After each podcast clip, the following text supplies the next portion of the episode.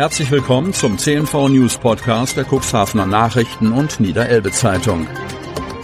In einer täglichen Zusammenfassung erhalten Sie von Montag bis Samstag die wichtigsten Nachrichten in einem kompakten Format von sechs bis acht Minuten Länge.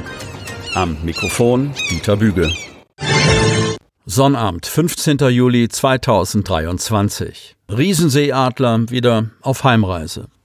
Kreis Cuxhaven. Der aus Belgien stammende Riesenseeadler, wie bereits an dieser Stelle berichtet, wurde insgesamt dreimal in Cuxhaven gesichtet. Seit einiger Zeit ist er weitergezogen und soll jetzt in der Nähe seines Heimatortes gesichtet worden sein.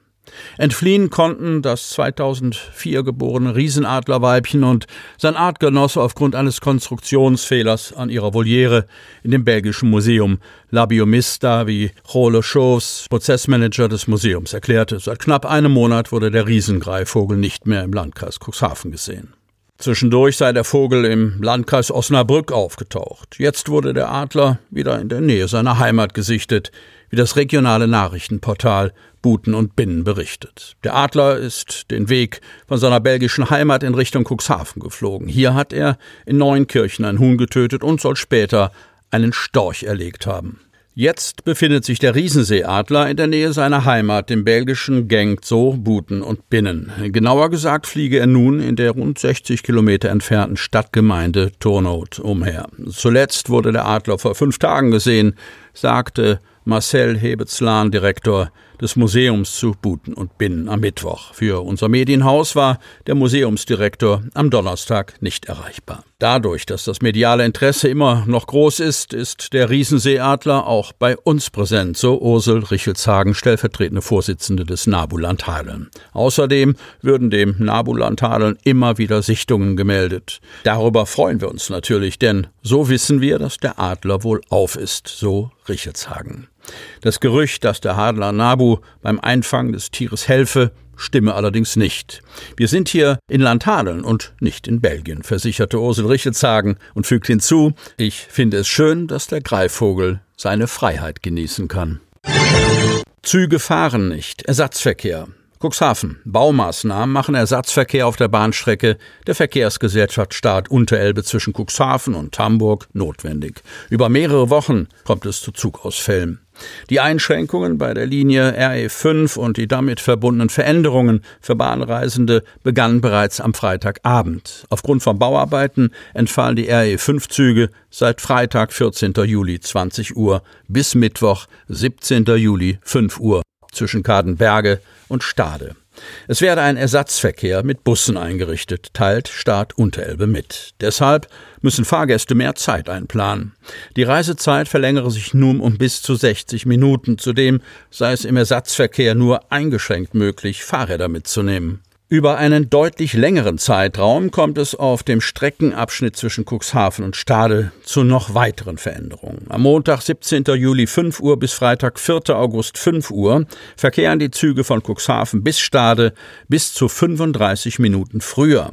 Die Züge von Stade nach Cuxhaven verkehren bis zu 20 Minuten später. Grund für die Maßnahmen sind ebenfalls Bauarbeiten. Weitere Einschränkungen gibt es von Freitag, 4. August 20 Uhr bis Sonnabend, 5. August 5 Uhr sowie von Sonnabend, 5. August 20 Uhr bis Sonntag, 6. August 5 Uhr.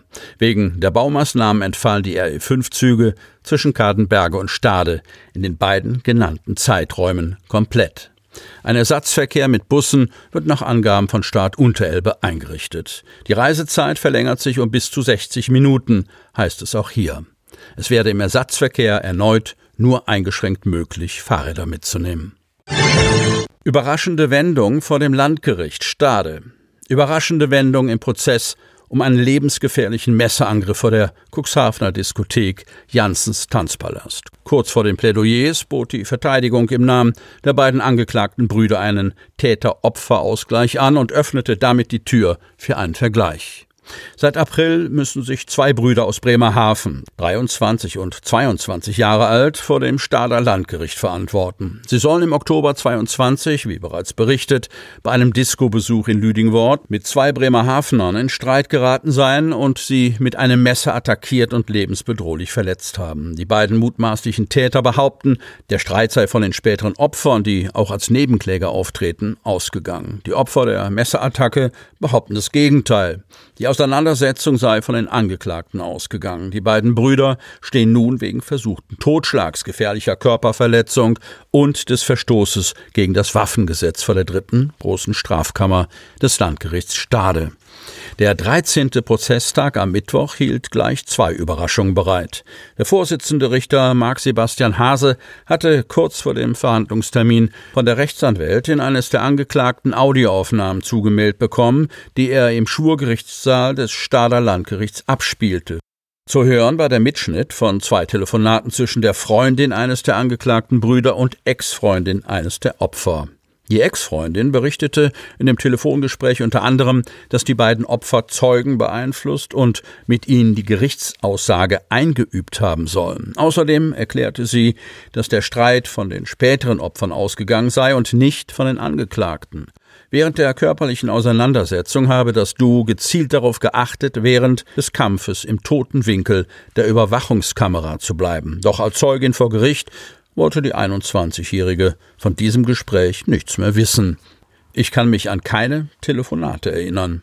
Die Staatsanwältin zeigte sich von den vorgespielten Aufnahmen nicht sonderlich beeindruckt. Ich wünsche mir mehr Hauptverhandlung und weniger GZSZ, sagte sie. Für die zweite Überraschung sorgten die Verteidiger der beiden angeklagten Brüder am Ende des Prozesstages, kurz bevor die Staatsanwältin ihr Plädoyer halten wollte. Hieß es zunächst, ein Täter-Opfer-Ausgleich sei nicht angestrebt, kam auf einmal die Kehrtwende. Die Verteidiger boten im Namen der beiden Angeklagten, unabhängig von der juristischen Bewertung der Tat, eine Zahlung von jeweils 5000 Euro an die beiden Opfer an. Ziel sei es, Rechtsfrieden herzustellen. Die Gegenseite wünscht sich einen höheren Betrag. Bis zum nächsten und möglicherweise letzten Verhandlungstermin am 10. August sollen sich beide Seiten auf eine gemeinsame Regelung einigen, gab der Vorsitzende Richter den Anwälten mit auf den Weg. Spielt die Staatsanwaltschaft mit, könnte am Ende ein Vergleich stehen. Sie hörten den Podcast der CNV Medien. Redaktionsleitung Ulrich Rode.